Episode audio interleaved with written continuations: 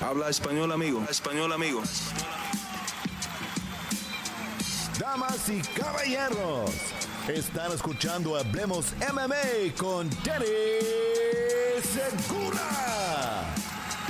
Muy buenos días y bienvenidos al episodio número 75 de Hablemos Live. Mi nombre es Dani Segura, yo soy periodista para MMA Junkie en inglés y el host de este programa, el host de este gran canal de YouTube. Y bueno, hoy se está haciendo este episodio en un día diferente. Solemos hacer eh, Hablemos Live los miércoles por la mañana, pero literalmente unas horas después de que termine esta transmisión estaré subiéndome a un avión directo a Las Vegas para cubrir noche de UFC Valentina Shevchenko, bueno, Alexa Grasso contra Valentina Shevchenko 2, la revancha. Y bueno, mañana será el día de medios y estaré bien ocupado, entonces no me daba tiempo de hacer el podcast, el programa de hoy, bueno, el programa de, Hablemos Live eh, el miércoles en nuestro horario normal. Pero bueno, lo estamos haciendo un día adelantado y de hecho encajó de, con este viaje porque también no tuve tiempo el domingo en hacer una reacción a UFC 293, ya que eh, estuve ocupado, entonces excelente, la podemos hacer acá y no esperar tanto tiempo. Entonces, eh, bueno, qué pena por el cambio. Ahí puse en el post de, la pestaña de la comunidad, pues que sí va a ser el, cambio. Y, y, bueno, aquí estamos para hablar de las artes marciales mixtas. Un cambio que les anuncio que ya va a ser constante de aquí en adelante, de pronto para ciertas transmisiones no, pero por lo general, por lo menos estos episodios de Hablemos Live, ya voy a cerrar lo que es el live chat para los suscriptores solamente. Entonces, si eres una persona que se ha estado viendo el programa, comentando, pero no ha estado suscrita al canal, eh, ya eso no lo vas a poder hacer. Entonces, por favor, suscríbanse a este canal para poder participar en lo que es eh, el live chat. Es totalmente gratis, gente, ¿vale? Como siempre, un like a este video si son tan amables y si están escuchando en audio, por favor, un buen review en cualquier plataforma que estén escuchando. Entonces, antes de empezar, ¿qué tenemos en la agenda aquí para el episodio número 75 de Hablemos Live? Bueno, como se imaginan, estaremos hablando mucho de UFC 293, específicamente la gran sorpresa que Sean Strickland nos brindó esa noche en Sydney, Australia, ahí ganándole a Israel Azaña y coronándose campeón de las 185 libras, algo que muy pocas personas, incluyéndome a mí mismo, vieron venir. Entonces eh, estaremos hablando de no solo de la pelea en sí, pero qué le puede seguir a Sean Strickland y su reinado como campeón. Igualmente el futuro de Israel Azaña, porque también eh, esto lo pone en una posición eh, no muy complicada, pero sin duda no ideal. Y bueno, en esa misma cartelera también tuvimos otros resultados importantes, entonces estaremos hablando un poquito de em, Mano Cape, que pinta ser el siguiente contendiente al título o uno de los siguientes contendientes al título en las 125 libras. Igualmente estaremos hablando de Carlos Hulberg, que promete, se vio muy bien y promete para grandes cosas en, el 205. Eh, creo que alguien me preguntó acerca de Taito Iwasa, podemos hablar de él también, ya que el futuro pues se le ve un poco complicado. Y, y bueno, un par de resultados más de UFC 293. Igualmente estaremos hablando de el evento que tenemos este fin de semana que viene, este sábado, Noche UFC, un evento que se está haciendo para celebrar la independencia de México y el talento mexicano y mexicoamericano que UFC tiene hoy día en su roster. Obviamente encabezando esa cartelera, Alexa Grasso defiende su título por primera vez en una revancha inmediata contra Valentina Shevchenko. Eh, vuelvo y repito, estaré yo ahí presencial en ese evento cubriendo, entonces eh, pueden esperar eh, cobertura en inglés en MMA Junkie de parte mía, igualmente en español aquí en el canal de lo que les pueda traer, ¿vale? Entonces estaremos hablando de, Alexa Grasso y Valentina, ya que pues una pelea de campeonato y nos las dieron gratis, esta no es en un pay-per-view, entonces excelente. Y bueno, bajo de esa pelea de campeonato también tenemos otros combates interesantes, como el regreso de Kevin Holland contra Jack de la Madalena, un combate que me fascina, Raúl Rosas regresa y, bueno, eh, bastante talento eh, mexicano e hispano ahí en esa cartelera, ¿vale? Eh, ¿Qué otras preguntas tuvimos? Y, bueno, creo que eso fue más o menos lo principal. Y obviamente también contestando las preguntas que se están haciendo en vivo ahora mismo en el live chat. Eh, y les recuerdo, si quieren hacer una pregunta en vivo que aparezca aquí en la pantalla, pónganla en el live chat, que ahora es exclusivo para suscriptores. Eh, y yo en la segunda parte de este video estaré contestando esas preguntas. Y como siempre, las preguntas que vengan con un apoyo al canal vía el super chat reciben prioridad, pero no exclusividad en estas transmisiones. ¿Vale? Y no se me olvidó, tenemos la pregunta de la transmisión, que es la siguiente. ¿Adazaña se merece una revancha inmediata, sí o no? Bien simple. Vayan, pongan su voto en la encuesta y al final del programa estaremos repasando los resultados. ¿Vale? Bueno, entonces, sin más espera, ahora sí, hablemos MMA.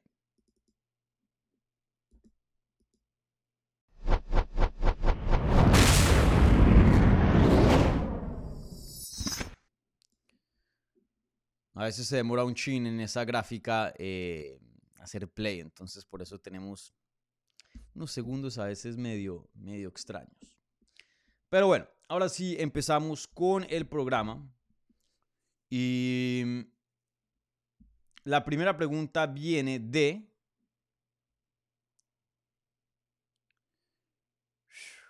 La primera pregunta viene de... Em, ¿Por cuál nos vamos esta vez?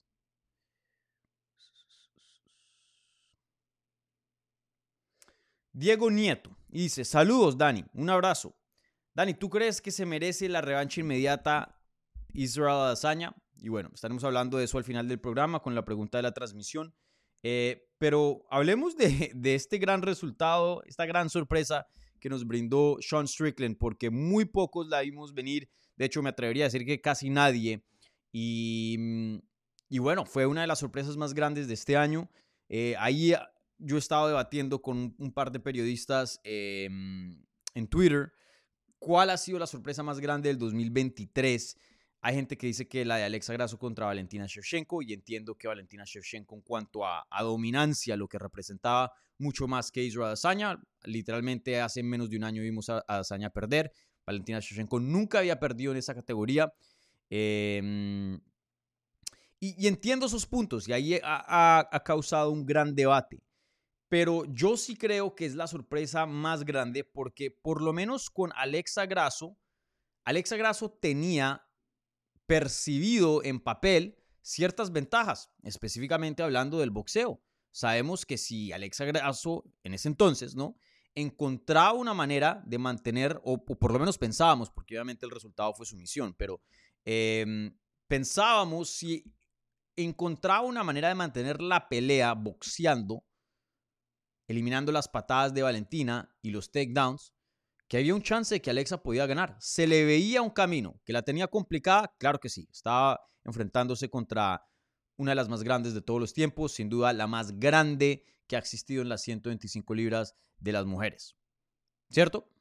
Eh, pero por lo menos algo de camino se veía. Con Sean Strickland, y, no estoy hablando, bueno, hablo de propia experiencia, pero también yo estuve al pendiente y escuchando a otros analistas a ver qué tenían que decir, a ver si de pronto a mí me faltaba algo. Y la verdad que nunca, antes de la pelea, antes de UFC 293, vi a alguien hacer un argumento con pruebas por las cuales Sean Strickland iba a ganar este combate. No lo vi. Había gente que decía, ah, no le están dando crédito, pero dime, dime por qué le deberíamos dar crédito. Y muchas personas simplemente no tenían una respuesta a eso. La gente que decía eso, mucho de eso creo que es por hate a Israel Azaña o porque son fans de Sean Strickland. Pero hablando técnicamente, olvídense del nombre, olvídense de lo que han dicho en em, ruedas de prensa, en entrevistas. Enfóquense solo en las técnicas. Comparen este grupo de técnica con este otro grupo de técnica.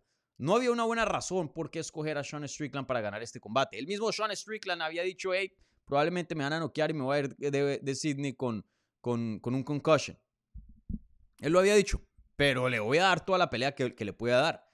Y él mismo admitió que él pensó que iba a perder caminando hacia la pelea, hacia el octágono. Había dicho, oh, creo que aquí no, no, no, esto no me va a ir bien. O sea, el mismo Strickland. Y, y bueno, eh, de todas maneras, ese no fue el caso. y vimos totalmente eh, un resultado completamente diferente, ¿no? Eh, y la verdad que sí, fue una sorpresa muy grande. Yo lo dije en Twitter para que la gente que me, que me estaba diciendo, ah, ni te cayó la boca. Yo mismo lo dije, me cayó la boca y le cayó la boca al mundo. La verdad que lo que hizo Sean Strickland fue increíble y lo que hizo también su equipo, porque creo que aquí toca darle algo de mérito. Obviamente la mayoría Strickland, pero algo de mérito toca darle a, su equipo, específicamente Eric Nixick, que em, fue el, maestro en, ayudar a, a, poner este, este game plan para derrotar a Israel Adesanya y quitarle su cinturón. Y, fue algo increíble. Esta no me la vi para nada, para nada. O sea, no, yo no veía cómo Sean Strickland iba a ganar este combate.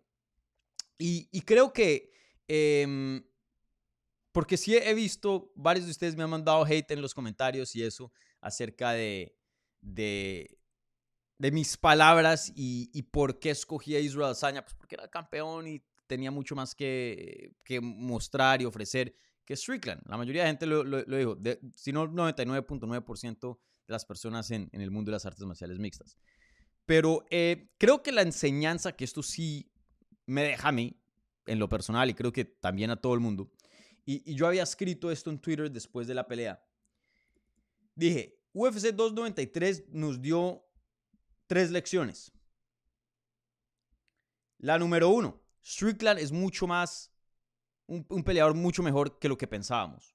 Dos, Eric Nixon es un puto genio. Tres, nadie sabe mierda sobre las artes marciales mixtas. Y ahí puse un, un LOL, laughing, out loud. Eh, y, y, es verdad, es como que cuando uno piensa que se las sabe todas, este deporte siempre encuentra una manera de sorprenderlo a uno. Cuando uno piensa que, que no hay manera un peleador la encuentra. Ahora, esto no pasa a menudo. Eh, Rodrigo del Campo lo había dicho en la previa que hicimos, de las 500 peleas que pasan al año de UFC, este tipo de resultados son 5 por mucho. las podemos contar en una mano, este, este nivel de sorpresas. Eh, entonces también no, se afanen y piensen que esta es la norma y, cualquier persona, por más de que sea una pelea muy dispareja o la vean más pareja de lo que es por este tipo de resultados, también no nos em, dejemos un poco enseguecer por, por eso. Pero sí toca mantener un grado de, de respeto por, por el qué tan impredecible puede ser el deporte, ¿no? Y, en este caso, yo creo que si lo puedo volver a hacer otra vez, me voy con Israel Azaña, si puedo volver el tiempo, porque eso era lo más lógico y, nos daba todas las razones por qué escogerlo a él. Eh, y no cambiaría nada de lo que dije. Lo único es de pronto añadir ese asterisco. En ese entonces, Dricus Duplessis le ganó a, a Whitaker, aunque bueno, creo que eso es algo muy distinto. Pero creo que para el futuro toca decir, hey, bueno, miren, yo no le veo ningún chance. Estas son las razones por qué me voy con este peleador. Este peleador yo no le veo ninguna en papel, ninguna posibilidad del combate, por esto, esto, lo otro. Pero recuerden lo que pasó con Sean Strickland y Israel Adesanya. Si el momento perfecto se da, que es la mejor noche de un peleador y a la misma vez la peor del otro, uno nunca sabe. Uno nunca sabe. Cualquier cosa puede pasar. Y, y toca eso obviamente siempre se ha sabido en el mundo de las artes marciales mixtas. Para mí el deporte más impredecible del mundo, más que el boxeo, más que el fútbol, cualquier otra cosa. Em, pero si lo pudiera comparar, esto es como cuando Arabia Saudita le ganó a Argentina en, el Mundial. Eh, y, caerle a alguien, oye, ¿por qué no escogiste a Arabia Saudita? ¿Por qué no le diste un chance? Ven, es Argentina. Tiene a, a Messi. O sea, Argentina nos da todas las razones por qué escogerlos para ganar, pero el, partido, o en este caso la pelea, no ha pasado, no, no la tenemos ya escrita. Veremos qué pasa. Entonces sí toca mantener ese grado de, de, reconocimiento a, a, qué tan impredecible puede ser este deporte. Pero, pero sí, una sorpresa gigante. Eh, yo sí creo que puede ser la sorpresa más grande que nos ha brindado este deporte. Y, me, y sigo con ese mismo argumento que el de Alexa Grasso. Por ejemplo, Alexa la tenía muy jodido, complicado y en papel, en las casas de apuestas, era un underdog mucho más grande que Sean Strickland. Pero creo que si le preguntas a cualquier analista, se veía un camino. O por lo menos así el, analista no te acepte, por lo menos tenía que decir que el boxeo de Alexa es mejor y ahí había un peligro, ¿cierto? Em, en el caso de Matt Serra contra George St. Pierre, que es uno de los upsets más grandes, por lo menos se puede decir que Matt Serra tiene un poder en, en las manos brutal. Y si llega a conectar, que era muy improbable, por lo menos se podía pensar de que hubiera podido pasar algo, ¿no? Y eso era un, prime, un, George St. Pierre en su prime. Y bueno, así podemos hacer con, con muchos upsets. El de Dricus Duplessis, Dricus Duplessis tenía ventajas físicas sobre Robert Whittaker. Creo que estás... ¿Por qué digo que este de pronto sea la sorpresa más grande y, el upset más grande de, UFC? No tanto por, por por las líneas de apuestas como estaban, sino porque cómo se veía el análisis. En ese entonces no, no había camino. ¿Quién se iba a imaginar que Israel Azaña, o sea, si me hubieras dicho, Sean Strickland no va a intentar ningún takedown y estos dos van a pelear por 25 minutos de pie. Imposible que te vas con Sean Strickland. Vas a escoger obviamente a Israel Azaña, que es eh, muy, muy decorado en el mundo de kickboxing y miren todo lo que ha hecho en el mundo de las artes marciales mixtas y en su prime. Y venía de un knockout sobre Alex Pereira, un campeón de dos divisiones de Glory Kickboxing. Y, y aquí lo interesante es que muchas personas querían que Sean Strickland no fuera Sean Strickland. Eh, muchas personas estaban hablando de, de, la cinta negra de Sean Strickland. Vamos a ver tu jiu-jitsu. Muchas personas estaban hablando de si Sean Strickland iba a luchar. Vamos a ver tu lucha muchas personas estaban hablando eh, que no pelee con ese estilo eh, ahorrativo que es duradero a, una decisión. No, que, que, use todo el cardio y lo desperdicie en cinco minutos y que vaya por el knockout. Nadie se imaginaba que Strickland, siendo Strickland, podía ganar el combate. Todo el mundo quería que, que no fuera Strickland y usara cosas que usualmente no usaba porque el, estilo de Strickland no era apto para ganar esta pelea. Y lo chistoso es que no hizo nada de eso. No luchó, no hizo el jiu-jitsu, su striking no cambió. Strickland ganó esta pelea siendo Sean Strickland. No podemos ver esa pelea y decir, ah, este peleador eh, cambió su estilo totalmente y, le dio a Israel Azaña una sorpresa gigante y se volvió un tremendo luchador de la noche a la mañana. No, fue el mismo estilo de siempre. Y eso le trajo un mundo de problemas a Israel Azaña y la esquina no pudo descifrarlo, por lo menos no pudo transmitirle la información necesaria para hacer los cambios reales en tiempo real para cambiar eh, el curso de la pelea. Y Sean Strickland ganó una decisión muy, muy dominante, un 49-46 en las carteleras de los jueces. Yo la tuve un 49-45 porque yo juzgué ese primer asalto un 18, un, asalto donde no hubo acción, me sorprendió que fui uno de los únicos, si no el único, eh, periodista ahí en MMA Decisions que, que juzgué la pelea un, o ese round, un 18. Pero la pelea no hubo nada, eh, no pasó nada en el primer asalto. Y lo único que pasa es que le conecta una derecha gigante, lo tumba al suelo y casi lo finaliza. Para mí eso es un 18. Por lo menos en el boxeo, si te hacen un knockdown, ya es un 18 automáticamente. Ahora, a veces pasa un knockdown en, en artes marciales mixtas y yo lo juzgo un 19 si el otro peleador medio iba ganando, la pelea estaba un poco pareja, pero una pelea donde no hay nada que juzgar y lo único que tienes con qué juzgar es un knockdown y casi una, finalización, yo pienso que sí eh, amerita un 18 y, y, bueno, así lo juzgué yo. Pero en fin, 49-46 o 49-45, creo que no hubo ninguna queja en el resultado. Fue muy, muy clarito y contundente de parte de Sean Strickland y Aquí toca aplaudirlo y darle su respeto porque la tenía jodida. Se fue a Australia, que yo sé que no es el país de hazaña, pero país vecino, región de, de pongámosle. Em, estaba acostumbrado a pelear al Apex, primera vez peleando al frente de 20 mil personas. Corto aviso, porque fue más o menos de corto aviso la pelea. Israel Hazaña, mejor dicho, la tenía re jodida y, hace lo que hace. Entonces toca darle todo el crédito, así gustenle o no a Sean Strickland, lo que diga o haga, toca darle como peleador su crédito porque 100% eh, se lo merece. Pero bueno, ya con eso a un lado porque tenía que decir algo ya que pues no había hecho un análisis para eh, UFC 293 debido al tiempo. Em, veremos qué le sigue a Israel Azaña. Veremos qué le sigue a Israel Azaña. Cuando preguntas...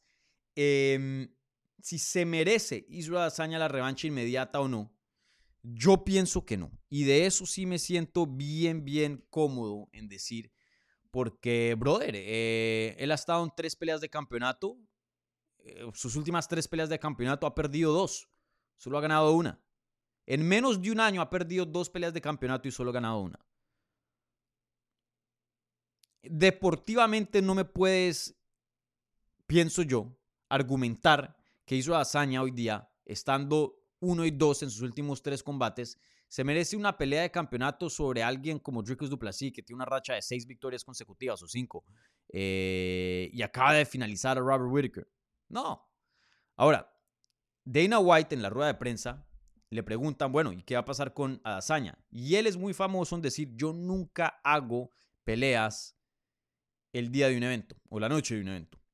Esperamos hasta el martes cuando me reúna con los matchmakers y en el War Room, en el cuarto de guerra, y, ahí tomamos nuestras decisiones. Y él nunca se quiere eh, adelantar en decir algo porque ya luego quedan en, los encabezados, ya queda ahí pactado y hay peleadores que se aferran a eso. Hey, tú, tú dijiste en la rueda de prensa esto, igualmente los fans. Entonces él procura ser un poco más diplomático, más reservado. Entonces, ojo, cuando Dana White sí hace una pelea, el día o la noche de un evento, es porque probablemente va a pasar, porque él rara vez lo hace. En este caso, él dijo que lo más probable es que Israel Saña le den una revancha inmediata. Eh, y creo que esa es una decisión más basada eh, al ángulo de, ventas por, eh, por, pay-per-view y, de negocio, porque deportivamente no creo que Azaña merezca una pelea de campeonato. Ahora, eh, fácilmente una de las cinco estrellas más grandes de UFC. Eh, alguien que UFC le ha invertido no solo mucho dinero con sus chequecitos, pero en medios, en promocionarlo. Alguien que ha estado encabezando eventos de UFC por mucho tiempo ya. Eh, alguien que es una cara muy reconocida. Ricos Duplessis, puede que ustedes si están viendo esto, son hardcores igual que yo, entonces sabemos quién es Ricos Duplessis. Pero e, en el, en el mundo general, Ricos Duplessis probablemente es desconocido. Hazaña es una estrella y por lo menos el nombre le suena a un, a un casual. A uno, un casual sin duda sabe quién es Hazaña, pero a alguien menos que un casual por lo menos le suena el nombre. Entonces, claro, una revancha entre Strickland y Hazaña va a vender mucho más que Strickland y probablemente Hamza, que Strickland y Dracus Duplessis.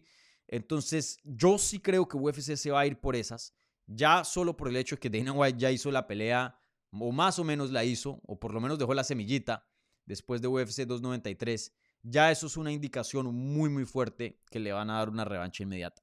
No me parece justo con el resto de contendientes que ya han hecho un gran trabajo en la división, pero usando el, modelo de matchmaker que es, eh, no es un torneo, no, no, es una tabla como la liga o, el Premier League, que si ganas, ganas estos puntos y empatas uno. Eh, no, aquí los matchmakers pueden escoger y ajustar a su discreción. Entonces, en este caso puede que no sea justo, pero es lo que más le trae dinero a UFC. Y también tener en cuenta que Azaña tiene 34 años de edad. Yo lo había mencionado, creo que muy pocos periodistas eh, lo habían hecho y me parece una falla. 34, eh, muchos peleadores se van para abajo. 34 es una edad relativamente avanzada. Puedes tener a alguien completamente ya perdido a los 33, 34. O muy rara vez se va alguien como Volkanovski en su puro prime a los 35. Pero 34 ya es avanzado en este deporte y especialmente el millaje bueno, ni, tanto el millaje, pero sí la trayectoria que tiene Dazaña, un mundo de peleas en el kickboxing y ya creo que casi 30 peleas en artes marciales mixtas. No estoy diciendo que esto es lo que yo crea, pero sí toca decirlo, porque también no es loco pensar en esto, que este pueda que sea el declive de Hazaña, porque sin duda Strickland le doy todo su respeto, como me escucharon acá, y me parece que dio un desempeño fantástico. Pero también tengo que decir y ser justos, por lo menos conmigo mismo y, mi verdad y como yo veo las cosas, también me pareció que Azaña no se vio bien. Y es más, lo dije en Slack, un sistema de mensajes que ahí tengo con, mis compañeros de trabajo, antes de que empezara la pelea. Yo les dije, hey, Azaña no se ve un poquito soft, o sea, un poquito desinflado. Me pareció que estaba menos marcado que antes, un poco menos musculoso. Em, y sí me, me, había dado una vibra rara. Y bueno, en el combate en sí, eh, aunque Sean Strickland tuvo un muy buen desempeño, no creo que ese fue el mejor desempeño de Adazaña. Y pueda que sea que estaba distraído, pueda que sea que mm, simplemente fue una mala noche, eh, no, no tomó a Strickland en serio, mm, pueden ser muchas cosas. O como pueda que este sea el declive de Adazaña. Ahora, yo no estoy diciendo que estoy de acuerdo con eso. Creo que es un poco apresurado decir que lo es. Me gustaría ver por lo menos una pelea más para decir, hey, este está en bajada. Pero no creo que es loco pensar en eso. Y creo que eso de pronto también es algo que UFC tiene en mente. Le hemos invertido tantos recursos a este peleador. Si este de verdaderamente es el declive, lo preferimos, preferimos usar lo que queda y ponerlo en las peleas más grandes posibles para vender lo máximo posible antes de que luego ya sea difícil vender una pelea de hazaña, si es que este sea el comienzo del fin eh, para, para el, nigeriano. Entonces, eh, veremos, pero yo creo que probablemente sí veremos una revancha inmediata, desafortunadamente, porque me parece que esa deportivamente no es la, la elección correcta, pero, pero bueno, veremos. Muy, muy interesante se pone hoy día eh, las 185 libras. ¿Para qué? En cuanto a al mejor resultado posible para la división. No estoy hablando para el negocio de UFC eh, o para el legado de, de la división, pero para la salud de las 185 libras, este es el mejor resultado posible. Porque ahora todos los contendientes que ya estaban descartados, que ya han perdido una o hasta dos veces, porque hay varios que han perdido dos veces, como Vettori, como Robert Whittaker, em, eh, bueno, no Poatando, pero ya ha peleado varias veces con Adazaña. Eh, ya han varios que han perdido dos veces con hazaña, ya quedaron descartados. Toda esa gente vuelve y recobra vida. Eh, y ahora se pone muy interesante, se pone muy, muy interesante las 185 libras. Esto sí es un buen resultado para la división. Entonces, em, veremos qué es lo que sigue, pero 185 libras, una división que por un tiempo perdió un poco de sabor por la dominancia de Hazaña y esto pasa mucho cuando tiene un campeón muy, muy dominante. Eh, ahora parece que hay un mundo de posibilidades. Entonces, veremos, veremos qué es lo que sigue, pero tiempos muy, muy interesantes en, esta categoría. Bueno, Infamous AK pregunta lo siguiente. Dice, hola Dani, ¿crees que eh, Tuivasa lo cortan con otra derrota en fila. Bueno, eh, yo diría que no. Lo había dicho en la previa que si llegara a perder Tai Tuivasa, que no iba a ser el fin del mundo. Sí, tres derrotas consecutivas, que eso para muchos peleadores significa el fin de sus carreras, eh, o por lo menos eh, lo ponen en la tabla para ya ser cortados, los ponen en fila. Pero no creo que este sea el caso de Taito Iwasa. Taito Iwasa va a ser uno de estos peleadores como Derek Lewis, eh, como Cowboy Cerrone, que UFC, que está con, están con UFC de por vida. Eh, creo que Taito Iwasa les brinda bastante valor a la promoción, a pesar de su racha. UFC no tiene a Taito Iwasa en el roster porque, por su racha, porque está ganando. Lo tiene porque es Taito Iwasa. Y Taito Iwasa es un peleador que es favorito con los fans, te da peleas emocionantes, pierda o gane, pueda que te brinde finalizaciones locas, momentos virales después en lo que dice, en sus eh, entrevistas, en sus shows. Anima al público cuando sale él al público, anima a todo el público de la arena y ayuda a la experiencia de la persona que pagó el boleto a que sea una experiencia más, más bacana, más chévere. Esa es la energía que trae Taito Iwasa y eso es muy difícil de encontrar. Tú puedes encontrar a alguien que gane peleas, pero alguien que te haga eso es hasta más difícil de encontrar. Entonces, yo creo que Taito Iwasa al puesto, él está muy, muy seguro dentro de la compañía. Esta derrota para nada lo pone en una eh, posición complicada. Puede perder dos más y todavía está tranquilo, pienso yo. No creo que UFC lo corte. Y, creo que, pues, por más de que no le esté yendo muy bien, veamos rápidamente eh, los nombres de esa, esa racha de derrotas. Cyril Gunn, ex campeón interino y ex retador por el título actual. Sergey Pavlovich, que está al pelo de retar por un título. Y Alexander Volkov, alguien que ha sido siempre entre los mejores 6, 7 del mundo y ex campeón de Bellator. Eh, esto es la élite de peso pesado. Creo que por más de que esta racha se vea feo, creo que todos podemos estar por lo menos de acuerdo que si le bajas un escalón de más y los pones contra el top 15 de la división, Taito Ibaza te da resultados, te da victorias. Creo que aquí estamos viendo las limitaciones del juego de Taito Ibaza, que es, si es un peleador muy bueno, un peleador joven, pero no es un top 10. O bueno, de pronto un 10-9, pero ya 6-7 y para arriba, eh, no lo es. No lo es. Y claramente los resultados hablan de eso. Pero si tú lo llegas a poner contra un Rogero eh, Rodrigo de Lima, Marcos Rogero de Lima, perdón, yo creo que tú ibas a entrar como favorito. Un Romanov, tú ibas a entrar como favorito. Un Rosenstruck, tú ibas a entrar como favorito.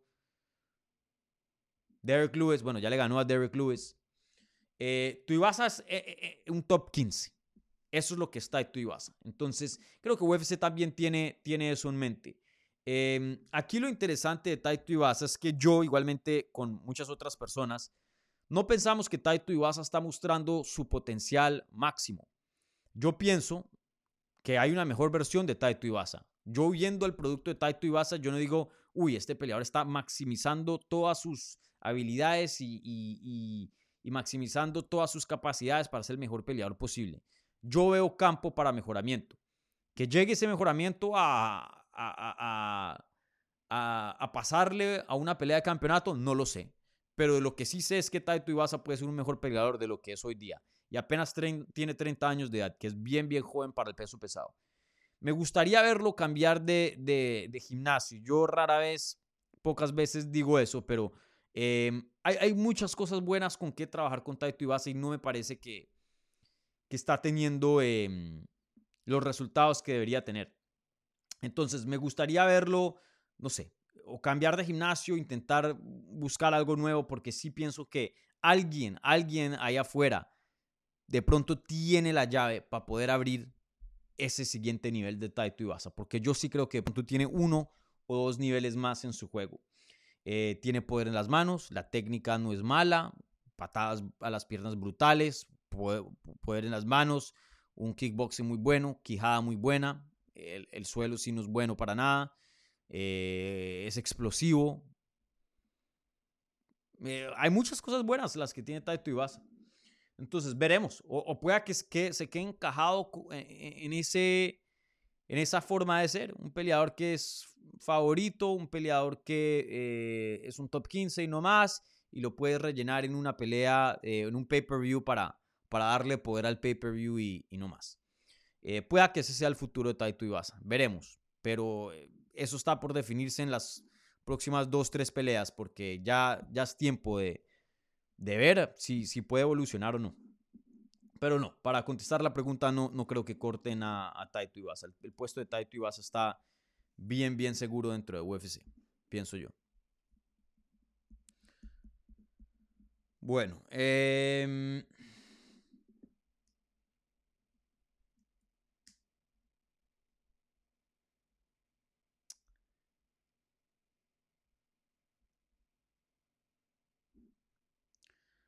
Bueno, esta pregunta viene de Mateo Mastro y aquí un, amigo del canal.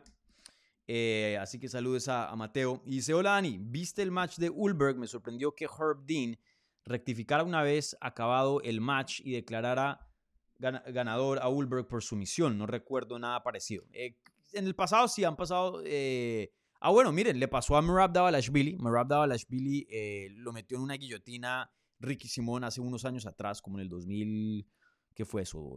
18, algo así. Eso fue antes de la pandemia. De Balashvili pelea, pelea, pelea, está así patinando. Como, por un minuto lo tiene una guillotina. Y hay veces que como que se duerme y le tocan el brazo y se despierta. Yo creo que sí estaba dormido, pero estaba ah, eh, ya el cuerpo naturalmente moviéndose. Suena la campana y queda tendido así y luego como que se despierta a los dos segundos. Si eso hubiera sido una decisión, probablemente hubiera ganado Marab Dalashvili. Pero Mark Goddard, que estaba era un referí eh, fuera del octágono, viendo, porque tiene un referí siempre analizando fuera del octágono para avisarle al referí principal si le pasó algo. Él dijo, hey, aquí algo pasó.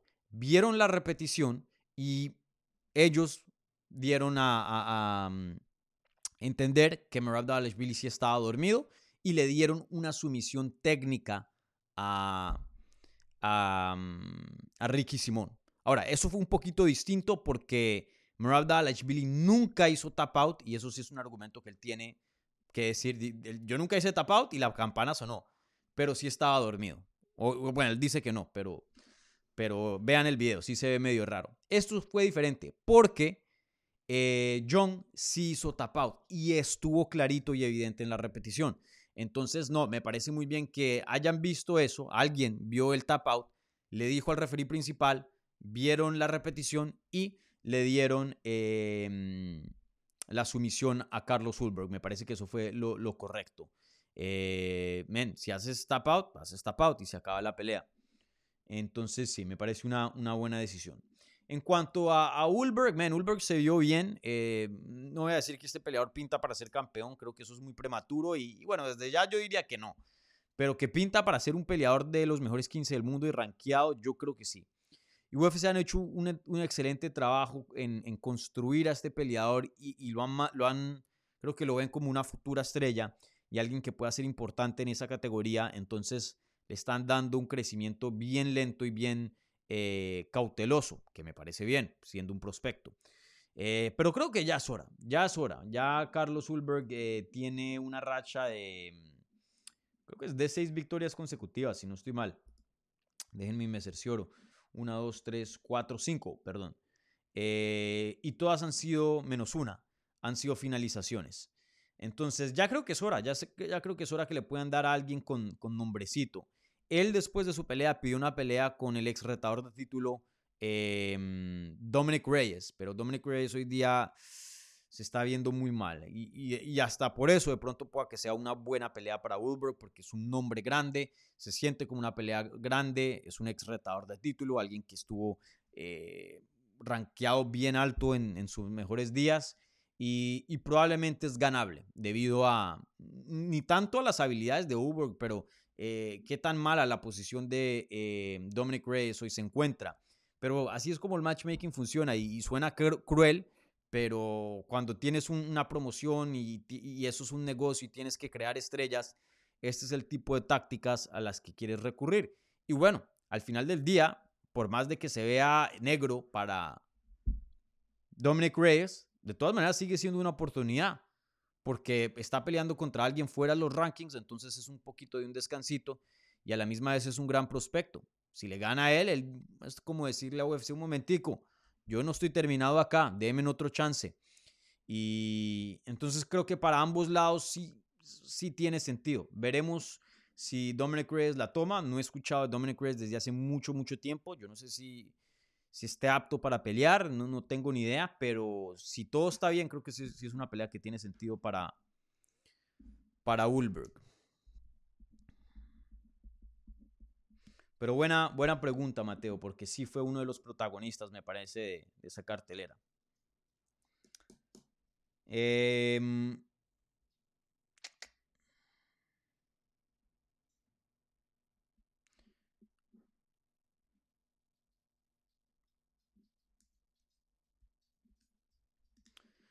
Bueno, ahora sí creo que cerremos UFC 293. Si, si tengo tiempo al final en las preguntas de, del live chat, eh, contesto algunas, pero eh, quiero ya pasar la página, contestar la última para la pestaña de la comunidad y ya pasar a lo que es el live chat porque ya se nos está agotando el tiempo y tengo que cerrar el programa a ras porque literalmente tengo que, que tengo un vuelo ahorita en unas horas nomás y no he terminado de empacar, imagínense. siempre yo empaco tarde, así que no, no se preocupen, es protocolo aquí en, eh, en las prácticas de, de Dani Segura. Eh, pero bueno, eh, la última pregunta de la pestaña de la comunidad y chance vuelvo si, si no hay otras en el live chat, pero viene Sebastián Guerra y Sebastián dice, hola, buen día Dani, espero que estés bien. ¿Estás igual de sorprendido que yo de lo entretenida que fue la carta? Ahora sí la pregunta. ¿Cuáles son los chances, sinceramente y objetivamente, de que Alexa Grasso retenga el título? Eh, bueno, la cartelera no me sorprendió que fuera buena, eh, que tenía, no tenía peleas así de gran nombre y que yo no estaba muy entusiasmado. porque la verdad no era una buena cartelera, no lo era. Pero, pero, eh, sí habían muchas peleas disparejas. Y usualmente dando favorito a los peleadores australianos o de esa región. Cuando hay peleadores peleas disparejas, se presta para guerras, porque hay un peleador que está en una desventaja y tiene que hacer de más, o se presta para finalizaciones muy buenas. Eh, y eso fue evidentemente lo, lo que vimos. Si ven una, una, vayan y vean eh, artes marciales mixtas regionales. Hay muchos, muchas peleas disparejas y, y, son tremendas. Pero, ¿qué significa eso? ¿Estás viendo eh, élite? No. Pero, pero eh, o sea, en cuanto a acción es interesante. Entonces, eso sí no me sorprendió. En cuanto a, la pregunta en sí, eh, obviamente Alexa Grasso regresa este sábado para defender su título por primera vez en una revancha inmediata contra Valentina Shevchenko, una, la más grande de todos los tiempos en 125 libras, eh, libra por libra probablemente la número 2 detrás de eh, Amanda Nunes. Eh, una pelea gigante para Alexa, no solo pues porque su cinturón está en línea y, está peleando con una grande, pero también es, es la única mexicana o el único campeón mexicano que queda. Eh, pues el interino, al, ser intentar unificado en 145 libras, pues no se logró con Jair Rodríguez. Moreno, pues eh, en esa misma cartelera perdió su cinturón de 125 libras. Y, y, ahora queda Alexa, ahora queda Alexa. Así que el 16 de septiembre pueda que sea el, el fin, por lo menos por ahora, de, de un momento muy lindo de la historia de las artes marciales mixtas mexicanas o pueda que sea la continuación de ese capítulo y por lo menos siga con vida ahí, que, que México tiene presencia a nivel de campeonato. Eh, entonces una pelea muy muy importante no solo para Alexa, pero también para las artes marciales mixtas mexicanas y, y, bastante presión. Y me gustó mucho lo que Alexa me dijo eh, en la entrevista que tuvimos, que publicó ayer, si no la han visto, eh, que algo que ella ha estado enfocándose y, y ella atribuye su, éxito en 125 libras, porque recuerden, está invicta en esta categoría, que es que ella ya se dejó de preocupar y de presionar a sí misma. Entonces ella ya tiene otro tipo de mentalidad y, eso le ha ayudado a fluir y, a ser una mejor peleadora. Y, y, me parece una excelente mentalidad porque, pues por las razones que acabé de mencionar, hay, por lo menos percibida, bastante presión o uno pensaría que hay bastante presión en Alexa. Y, lo hay, lo hay. Eso no, que Alexa lo sienta, eso es otra cosa, o no. Pero que, existe, claro que sí. Hay muchas expectativas. Este siendo un evento, por primera vez, UFC dedicándole un evento a México, con un evento en el, eh, en el, em, el Día de la Independencia, 16 de septiembre, que es una fecha muy, muy especial. Eh, han hecho todo el tema de México, han puesto bastante mexicanos o mexicoamericanos en la cartelera. Em, sí, ah, eh, o sea, esto es grande, esto es grande para México. Entonces veremos.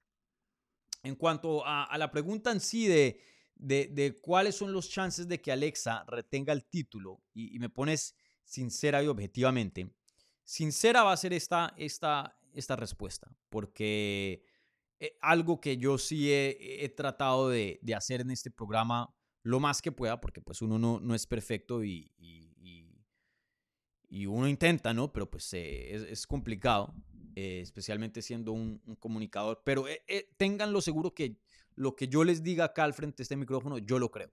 Y es sincero. Que sea verdad o no, pues que pase o no, como lo que me pasó con Strickland y Adazaña, otra cosa. Pero que yo verdaderamente lo creo, es verdad. Eh, siempre soy sincero y, me parece que eso es lo, lo, mínimo que les debo. Porque terrible, y sí se ve mucho en el, en el, periodismo y en la gente que crea contenido, que dice mentiras, que no son sinceros con ellos mismos, pero dicen cosas solo para crear views, para crear controversia, y, ese no soy yo. Eh, me parece que por lo menos lo que yo les debo es sinceridad. Y, y bueno, eso la verdad lo aplico para cualquier lado de la vida. Eh, cualquier con cualquier tipo de relación que tengas con una compañía, un grupo, una persona, lo único que le des a esa persona es sinceridad. Y bueno, en cuanto objetivamente, pues yo, ustedes saben que yo sigo la carrera de Alexa muy cercana, eh, sigo a los latinos muy cercanos, entonces sí es difícil a veces ser objetivo y de hecho eh, eh, ser 100% imparcial en el mundo del periodismo es imposible. Uno procura, pero es imposible porque tu experiencia, que alguien te caiga bien, em, tu conocimiento, por ejemplo, yo, conozco muy bien los peleadores latinos, de pronto no soy tan experto en los peleadores australianos, debido a mi enfoque, debido a mi, lenguaje, ¿no? que naturalmente me, eh, enfoco en, este, en este aspecto de las artes marciales mixtas. Todo eso pueda que, que cause em, em, parcialidad, así, lo, así esté presente o no, ¿no? Eh, inconscientemente, lo que quería decir. Pero bueno, en fin. Em, yo creo que esta pelea es muy, muy pareja. Creo que las apuestas atinaron más o menos a, lo que es, em, a, cómo se ve esta pelea. Eh, muchas personas, o bueno, la mayoría de, em, de casas de apuestas tienen a Alexa como, eh, perdón, tienen a Valentina como la favorita, no por mucho, pero por un chin. No, no estoy diciendo que eso es incorrecto, pienso que, hasta me parece bien. Tocarle su respeto a, Alexa, eh, así que no voy a debatir, perdón, a, Valentina, así que no voy a debatir eso, pero yo sí lo tengo al revés.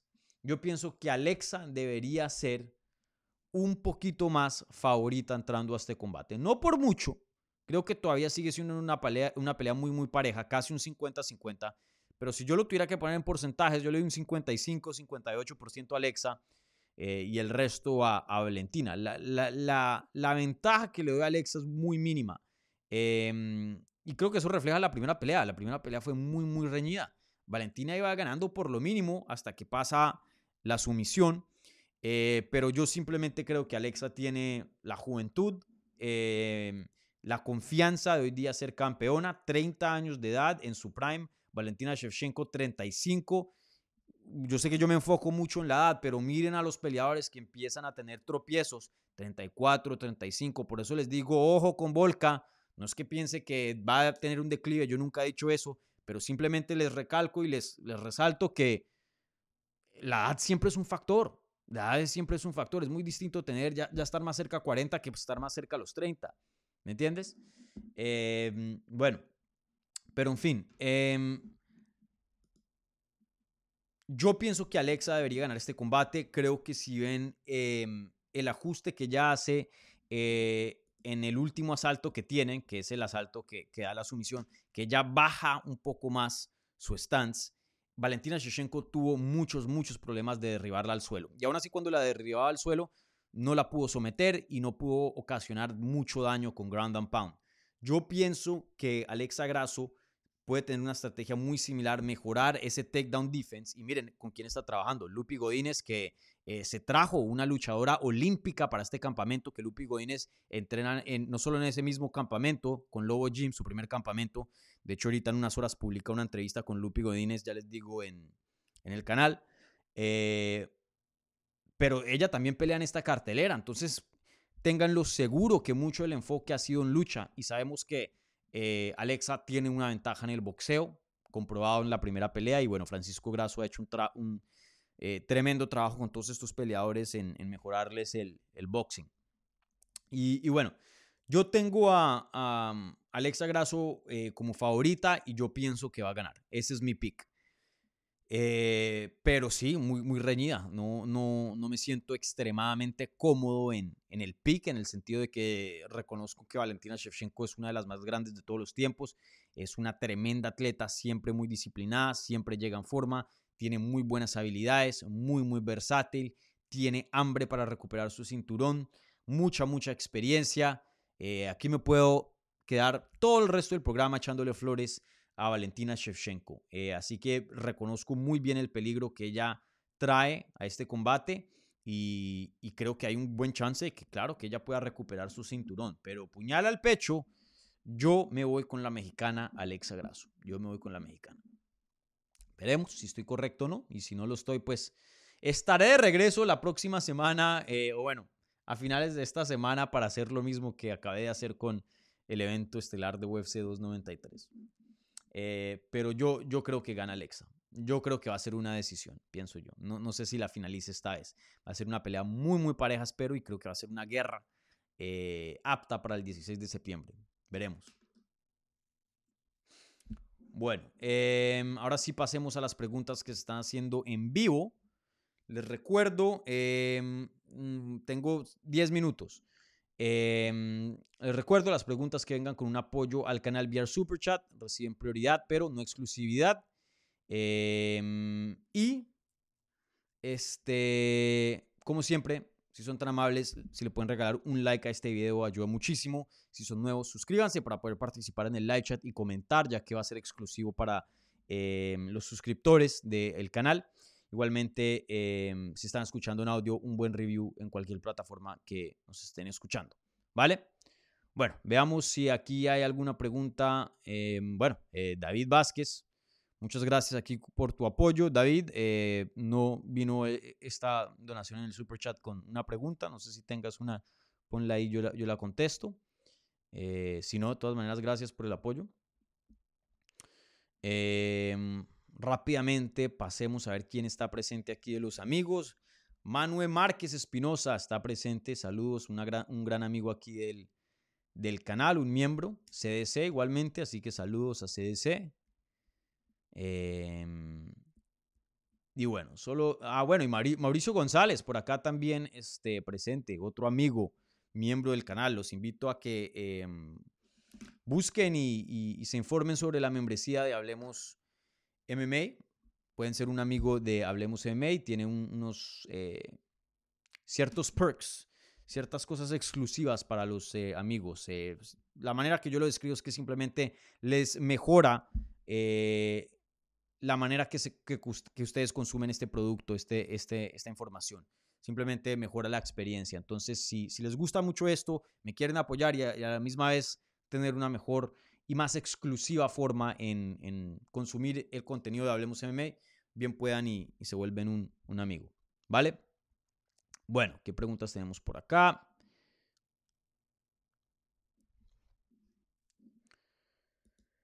César Galván dice, buen día Dani, ¿crees que el reinado de Sean Strickland dura más de una defensa? ¿Y quién crees que el siguiente campeón en caso que no? Saludos desde México.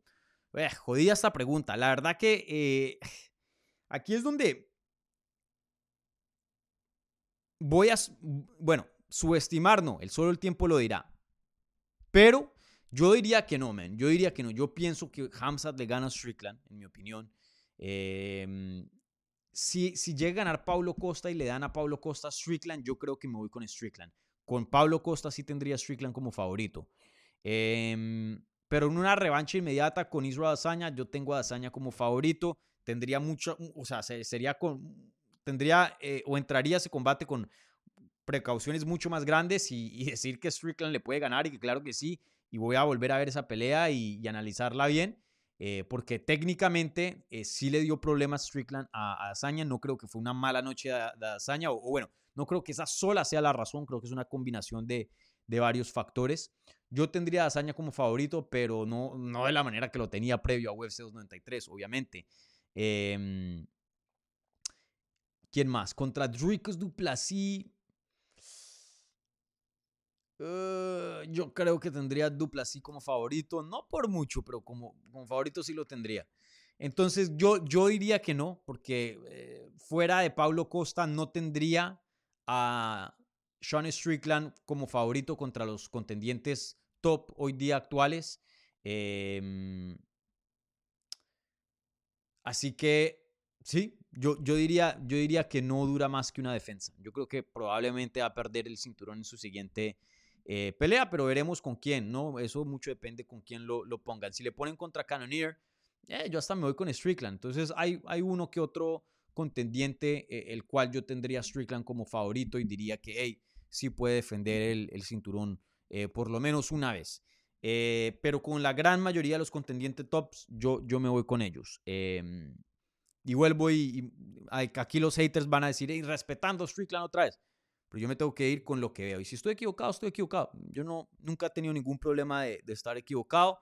Eh, lo he estado en el pasado, lo estuve hace poco y lo voy a estar en el futuro. Miren, si yo me las supiera todas y atinaría a cada predicción, yo no estuviera haciendo este programa, yo estuviera por allá en una isla retirado apostando millones en peleas porque sé el futuro, pero nadie se lo sabe hasta eh, el más pilo, si yo piensan que, si ustedes piensan que, y bueno, probablemente lo hay, mejores analistas que yo, em, probablemente no, seguramente, seguramente lo hay, eh, también cometen errores, entonces, este, o no las ven, un deporte muy impredecible.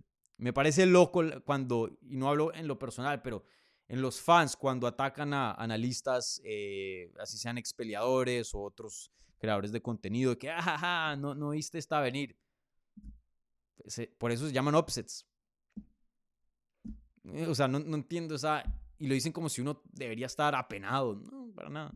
No, no entiendo, o sea, no, no entiendo esa, esa dinámica muy, muy extraña. Pero bueno, yo diría que no para contestar la pregunta. No. Mm. Gente, ya me tengo que ir porque tengo que, terminar aquí unas cosas y... Ah, bueno, y está la señorita Guzmán por aquí presente. No, no, no había visto. Eh, así que saludos a, la señorita Guzmán. Bueno, gente, ya me tengo que ir. Qué pena. Qué pena con ustedes. Eh, no pude contestar muchas preguntas del, del, chat, pero debido a que no hice análisis de UFC 293, pues mucho de eso quedó aquí. Entonces, eh, no hubo mucho tiempo para, para hablar con ustedes en vivo, ¿vale? Pero bueno, eh, terminemos aquí la encuesta. Eh, la encuesta, la pregunta de la transmisión era la siguiente. ¿Hazaña se merece una revancha inmediata, sí o no? El 79% de ustedes dijeron que no, el 20% de ustedes dijeron que sí. Eh, ya hablé de esto, ya les dije mi opinión, yo pienso que no. ¿Se la merecía contra Poatán? Sí, porque era un campeón muy dominante, pero eh, solo te dan una cartica para, reclamar ahí y, saltar la línea. Ya dos, no. Entonces, eh, yo digo que no, pero, y bueno, la mayoría de ustedes están de acuerdo, pero probablemente sí va a pasar, si, si, eh, si lo vemos bajo de un, un lente realista, ¿vale? Entonces, veremos. Bueno, con eso cierro programa, un par de anuncios antes de irme. Eh, primero que todo, gracias a la gente que dio un apoyo aquí en el Super Chat, gracias a los amigos presentes y no presentes aquí en vivo eh, que apoyan este canal eh, mensualmente. y bueno, gracias a todos ustedes por su sintonía, el apoyo, le aprecio muchísimo el, el apoyo de ustedes. Y vuelvo y les repito, las transmisiones, por lo menos de Hablemos Live, de aquí en adelante van a ser exclusivas para los suscriptores. Entonces, eh, si tú eres alguien que no tienes cuenta de YouTube y simplemente ves 50 eh, o, has tenido cuenta pero no estás suscrito y consumes el programa y quieres participar en el live chat, por favor suscríbete para poder eh, participar, ¿vale? Em, ¿Qué más? Bueno, les recuerdo, tengo una entrevista con la campeona Alexa Grasso. Publicó ayer, si no la han visto, vayan y la chequen. Excelentes palabras de, Alexa. Creo que nos dio una ventana eh, muy clara a, dónde está su mentalidad y su cabeza entrando a esta revancha gigante para su carrera contra Valentina Shevchenko. Igualmente, en unas horas publica una entrevista con Lupi Godínez, eh, uno de los mejores prospectos, pienso yo, en 115 libras de las mujeres. Eh, pienso que si gana esta puede que sea ranqueada, vamos a ver.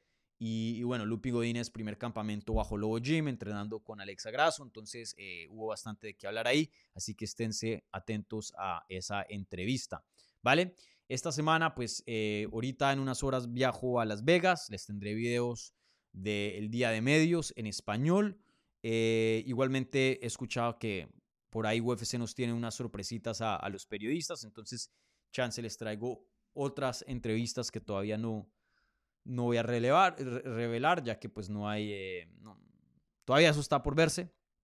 Y bueno, como siempre pueden esperar una previa para el evento y información también después de, de, la pelea. Entonces, manténganse aquí al tanto, hablemos MMA. Sigan el canal en todas las redes sociales, Twitter, Instagram, Facebook, TikTok, arroba Hablemos MMA. Me pueden seguir a mí en arroba Dani Segura TV en esas mismas plataformas menos TikTok para estar sintonizados ahí de, de lo que se está de lo que está pasando en, la semana de la pelea de noche UFC.